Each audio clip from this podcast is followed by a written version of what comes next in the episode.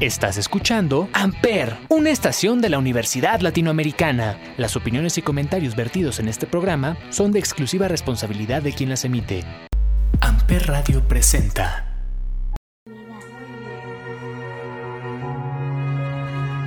Yo soy feminista porque quiero ser libre y no valiente.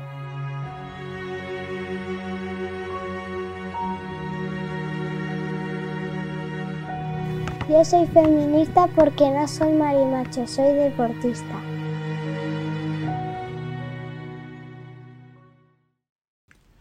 No sabía cómo empezar este episodio, así que decidí que alguien más lo hiciera por mí.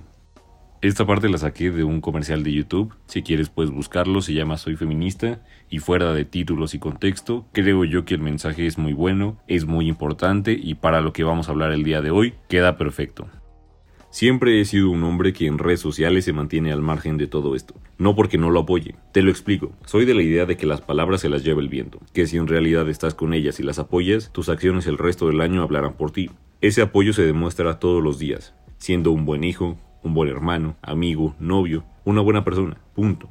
Creo que es lo importante y creo que es lo mínimo que se merecen ellas, la seguridad y completa confianza en alguien. Pero basta de eso, siento hasta innecesario tener que mencionarlo. Lamentablemente el país siempre ha vivido normalizando actitudes que no deberían, pero en estos días salir a la calle o simplemente entrar a redes sociales y ver todo el movimiento que están generando me hace pensar en un México mejor. El día de mañana podré decirle orgulloso y emocionado a mi hija que yo vi cómo cada vez se levantaba más este movimiento. Que gracias a todas ustedes que ahora están haciendo un cambio, ella puede salir sin tener miedo de no regresar. Puede ir con sus amigas a donde quiera y estar tranquila. Gracias a todas ustedes. Gracias por no rendirse y por seguir levantando la voz. Yo soy Gerson y bienvenida, bienvenido a Analista de Sofá. El acoso y la denigración a la mujer lamentablemente han existido en el deporte desde hace mucho tiempo. Hoy en día ya no es tanto, pero era algo que hace unos años estaba muy marcado. Es por eso que decidí que esta primera parte sea sobre las mujeres que han provocado este cambio, que marcaron un antes y un después en el deporte.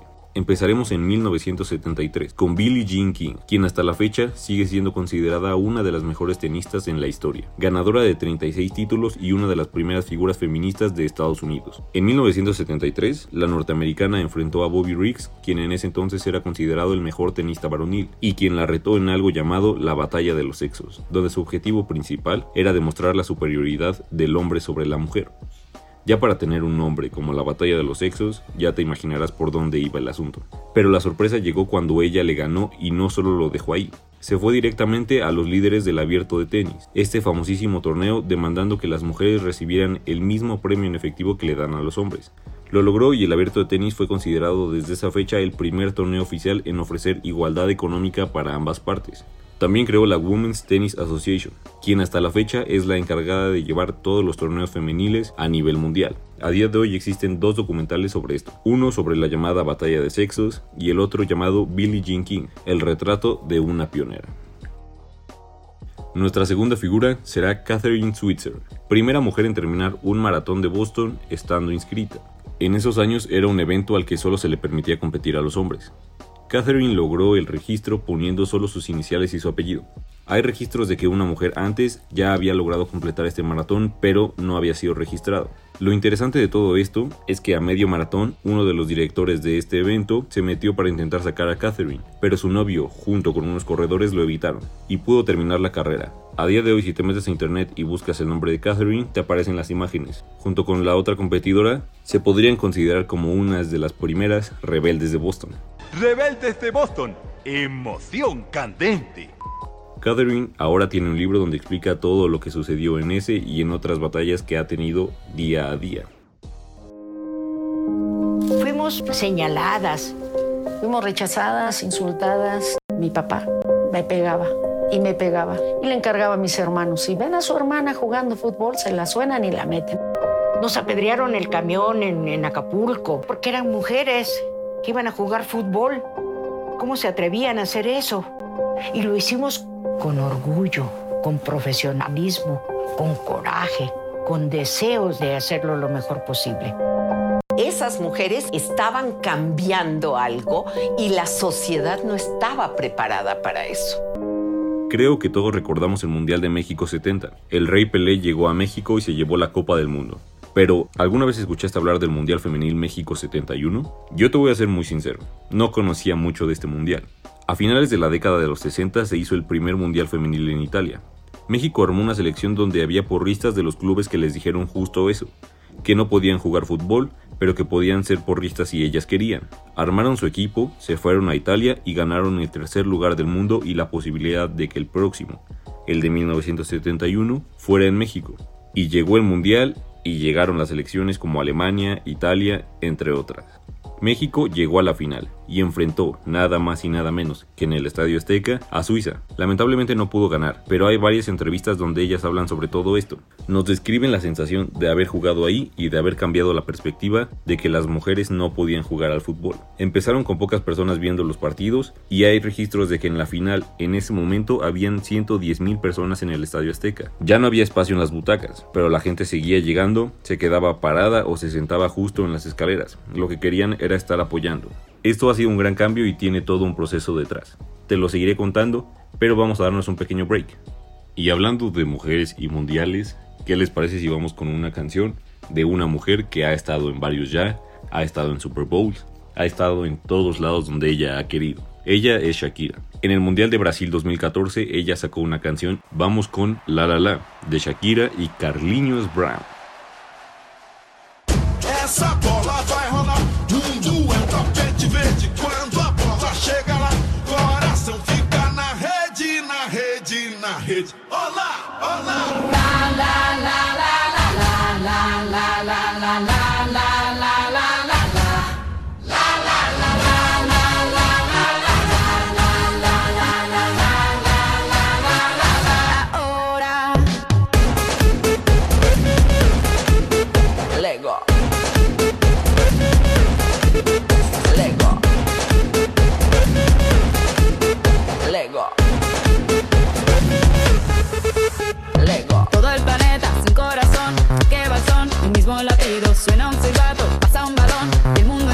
Lanza un rugido. Aquí se juega, como se baila, la pasión que tiene mi gente, quedan las penas en el olvido. Bienvenidos a mi continente.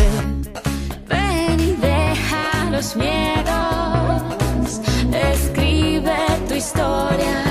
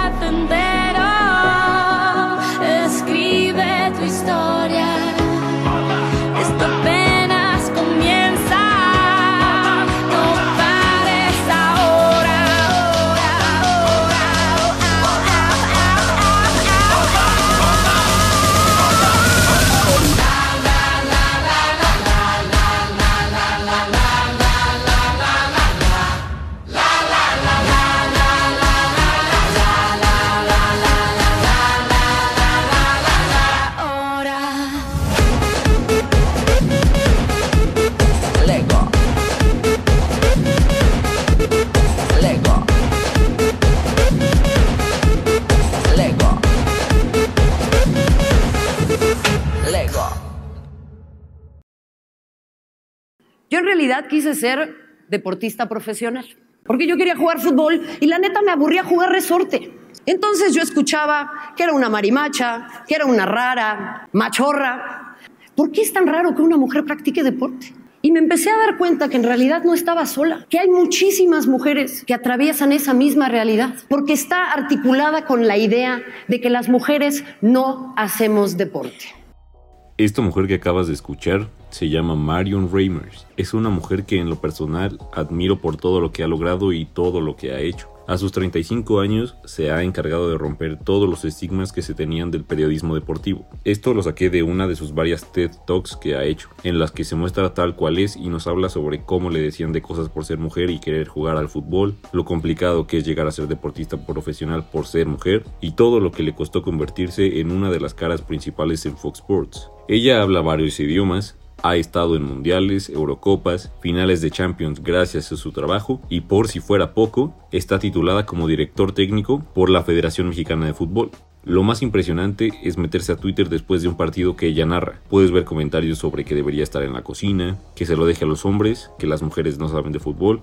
Lo pudimos ver en el partido de ayer, el Barcelona frente al París. Llegó un momento donde a su compañero se le cortó la transmisión. Ella tuvo que narrar el partido un momento, y su compañero se lo reconoció. Te metías a Twitter unos minutos después y veías que todos estaban quejando de lo mismo. Puedo entender yo que cada uno tenga sus favoritos. Quizá no te guste no porque sea mujer, sino simplemente porque no te gusta como narra y está perfecto. La cosa está cuando empiezas a insultarla y empiezas a demeritar todo lo que ella ha hecho. Ahí ya es cuando no está bien lo que estás haciendo. Gustos hay muchos, pero el respeto siempre tiene que estar presente. Y eso es un ejemplo para todas aquellas que amen el deporte y quieran hacer lo que ella hace. Otro lugar que ha crecido mucho y te lo adelantaba es la Liga Femenil, quien a casi cuatro años de su creación aún tiene mucho que recorrer, pero algo que ha peleado y poco a poco va mejorando son los salarios. Varias jugadoras no perciben un salario digno y necesitan tener un empleo aparte de jugar fútbol. Y es algo que Mariana Gutiérrez, directora general de la Liga MX Femenil, quiere cambiar. Esto mejorará mucho en cuanto le presten más atención a la Liga Femenil los patrocinadores, dijo Mariana. En una entrevista a una jugadora comentaba que va a pelear y que aunque a ella ya no le toquen, espera que las próximas generaciones puedan gozar de esto. Varias jugadoras también acudieron a la marcha de hace unos días, mostrando el apoyo total a todas las que buscan el cambio. Ellas tratan de hacer lo mismo desde el campo, y creo que es algo muy admirable. Es una lucha que todas están haciendo juntas y estoy seguro de que van a lograr eso que tanto luchan por obtener. Yo me despido y para terminar quiero decirte que esta es una lucha que todos tenemos que hacer.